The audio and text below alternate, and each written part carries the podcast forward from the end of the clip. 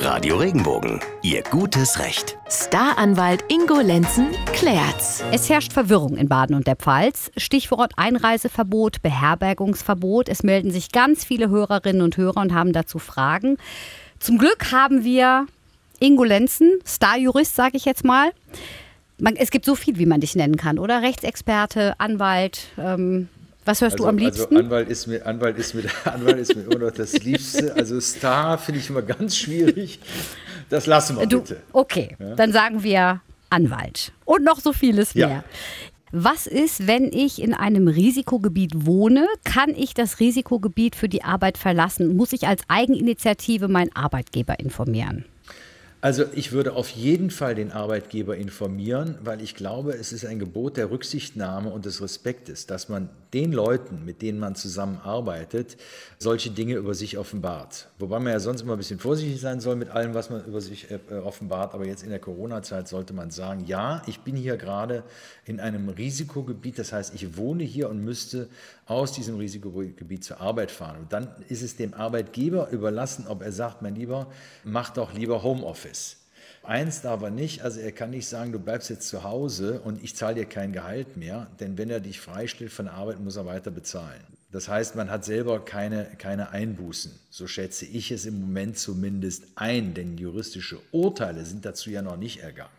Heißt also, ja, informiere bitte den Arbeitgeber und dann kannst du dich mit ihm auf ein Homeoffice einigen. Ich sage das deshalb so genau, weil der Arbeitgeber kann nicht bestimmen, dass du Homeoffice machst.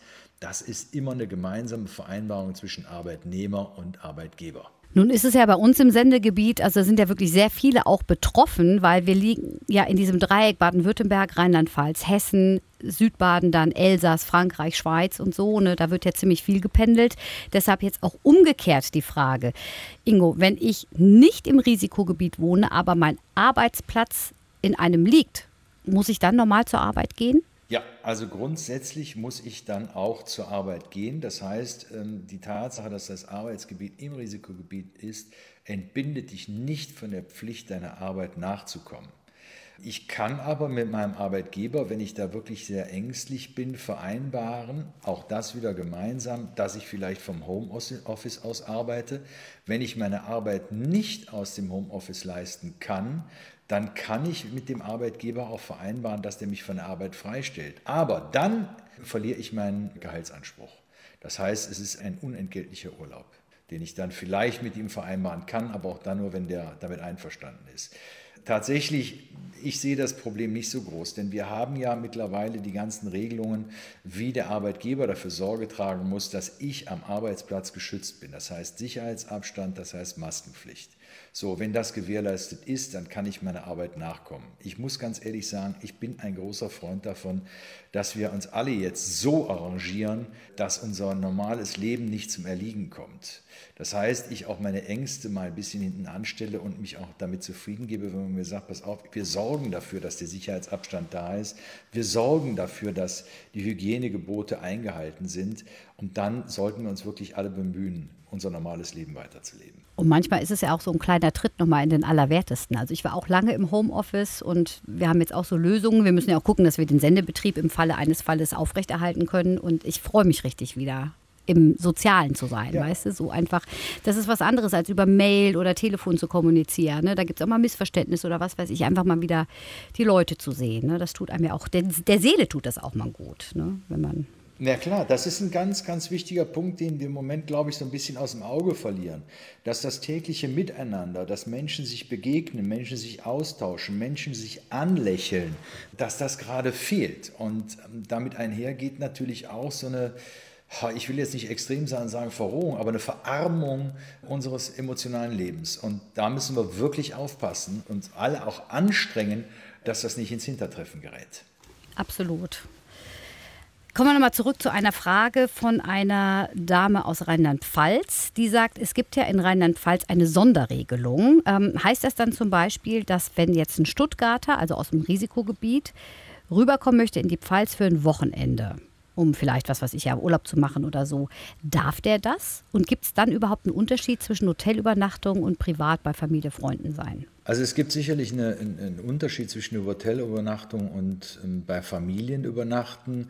Die Hotels bekommen ja in den einzelnen Bundesländern, nicht in allen, aber diese sogenannten Beherbergungsverbote, aber auch die variieren wieder. Der eine sagt grundsätzlich nein, äh, hier darf keiner aus einem Risikogebiet, Bundesgebiet übernachten. Der andere sagt, ähm, ja, wenn du einen ähm, aktuellen Corona-Test mitbringst, äh, dann darfst du vielleicht doch bei mir übernachten. Also das sind schon Einschränkungen, die ich bei der Hotellerieübernachtung habe. Diese Einschränkung habe ich natürlich nicht, wenn ich bei Familien zu Hause übernachte. Aber es gibt natürlich die ein oder anderen Bedenken und man sagt, ja, wenn du dann aus diesem Risikogebiet zurückkommst, dann musst du 14 Tage in Quarantäne. Ich wäre im Moment vorsichtig mit dem Reisen. Tatsächlich in andere Bundesgebiete, es sei denn, man kalkuliert einfach ein, äh, dass man eventuell danach in eine Quarantäne muss. Ähm, auch da gibt es wieder die, um die Möglichkeit, das muss man dann mit der ähm, örtlichen Gemeinde zu Hause dann absprechen, wenn man das möchte, wie, also im Vorfeld, ne, wenn man das möchte, inwieweit ähm, die Regelungen gelockert werden können, wenn ich binnen fünf Tagen zum Beispiel zwei negative Tests bringe. Das kann mich natürlich dann von dieser möglichen Quarantäne wiederum befreien. Aber es ist alles so unterschiedlich und ich befürchte tatsächlich, dass wir diese Woche nochmal eine Neuerung der Regelung kriegen.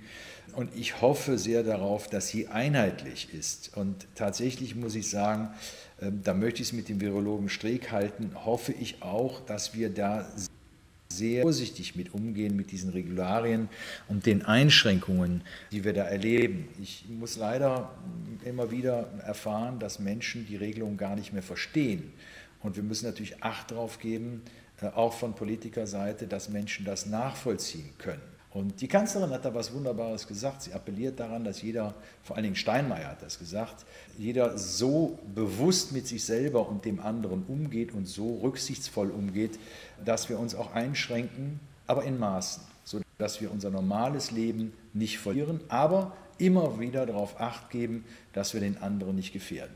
Ja, Ansonsten halte ich von Verboten nicht so viel. Lass uns noch mal über das Thema Herbstferien sprechen. Ähm, ja. Dass ich dich das mal frage in dieser Reihenfolge, hätte ich auch nicht gedacht, als wir damals die ersten Fragen und Antworten zu Corona aufgenommen haben. Denn jetzt ist es wirklich verkehrte Welt. Ingo, was ist eigentlich, wenn ich in den Ferien bin und mein Wohnort Risikogebiet wird? Muss ich da irgendwas tun? Meinst du, dass das noch kommen kann? Also, wenn du, wenn du irgendwo bist und dein Wohnort wird Risikogebiet, dann fährst du bitte schön wieder nach Hause. So schnell also, wie da möglich. Da gibt es ja noch keine Einschränkung. Nee, wieso so schnell wie möglich? Du, du bist zum Beispiel im, in, in, was weiß ich, in, in München und München ist jetzt kein Hotspot. Und äh, du wohnst aber in Mannheim und möchtest jetzt nach Mannheim zurück und dann kriegen wir mit, Mannheim ist jetzt Risikogebiet ge geworden. Und dein Urlaub in München ist aber jetzt zu Ende. Dann kannst du ja nach Hause fahren. Die Tatsache, dass dein Wohnort Risikogebiet ist, heißt ja nicht, dass du nicht wieder zurückkehren darfst. Ja, also überhaupt kein Problem. Die große Frage, die sich stellt, was ist denn, wenn ich meinen Urlaub gebucht habe und jetzt plötzlich wird dieses Gebiet Risikogebiet? Kann ich dann umbuchen, kann ich und so weiter und so weiter. Und die Frage ist tatsächlich nicht mehr so eindeutig zu klären, weil es kommt natürlich darauf an, welche Vereinbarung hast du mit dem Hotel getroffen. Ähm, in den letzten sechs Monaten haben Hotels ja darauf reagiert und haben neue Regelungen oder neue Vertragsbestandteile aufgenommen, die eben diese Eventualität mit, mit umfasst. Und wenn dann da drin steht, ähm, wenn wir Risikogebiet sind und Sie bringen einen negativen Corona-Test mit, dann können Sie kommen, dann musst du zahlen. Aber auch da sage ich jetzt nochmal Folgendes. Ich habe jetzt mal so schnell gesagt, da musst du zahlen. Das ist die Auffassung einer Rechtsmeinung im Moment. Ein anderer, ziehe mich da immer auf Professoren und Hochschulvortragende, die sagen dann unter anderem, ja, nee, ähm, das ist dem äh, Besucher ja gar nicht zumutbar, weil der hat die Kosten für den Corona-Test ja gar nicht mit eingeplant und ähm, das, ist, das können wir nicht von ihm verlangen. Der ist wiederum der Meinung, man muss da nicht anreisen.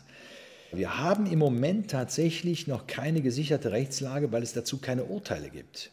Und wie ein einzelner Richter schlussendlich dann in Hamburg, in Berlin oder in München urteilt, das hängt von ihm ab. Wir sehen, es gibt unterschiedliche Meinungen im Moment in der, in der Lehre, so sagen wir, so nennen wir das. Es gibt unterschiedliche Meinungen von Professoren und genauso unterschiedlich können danach die Urteile ausfallen. Bis wir dann irgendwann ein Urteil vom Bundesgerichtshof haben, das dauert bestimmt ein Jahr, wenn nicht länger. Geht dir das nicht manchmal auch so, dass du irgendwie morgens in die Kanzlei gehst, guckst dann nachmittags drauf und denkst, hupsala, äh, was ist denn das jetzt schon wieder Neues? Ja, natürlich. Ich muss da nur rechts und links nehmen. Ich guck, da bekomme ich jeden Tag mit, dass Dinge nicht verstanden werden, nicht nachvollzogen werden können.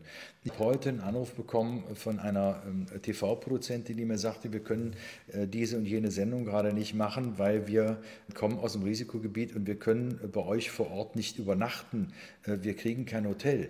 Da denke ich mir nur, meine Güte, also jetzt wird es langsam echt bunt. Ich glaube, wenn diese Menschen zum Beispiel jetzt in dem Hotel übernachten, dann können, kann man denen auch sagen, ihr müsst euch so benehmen, dass ihr eben da kein Risiko setzt. Die Zimmer werden nachher desinfiziert.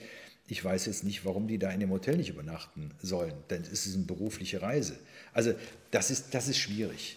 Und ich möchte nur noch sagen, Ingo, herzlichen Dank, dass du dir die Zeit genommen hast. Ich danke dir, meine Liebe. Ciao, ciao.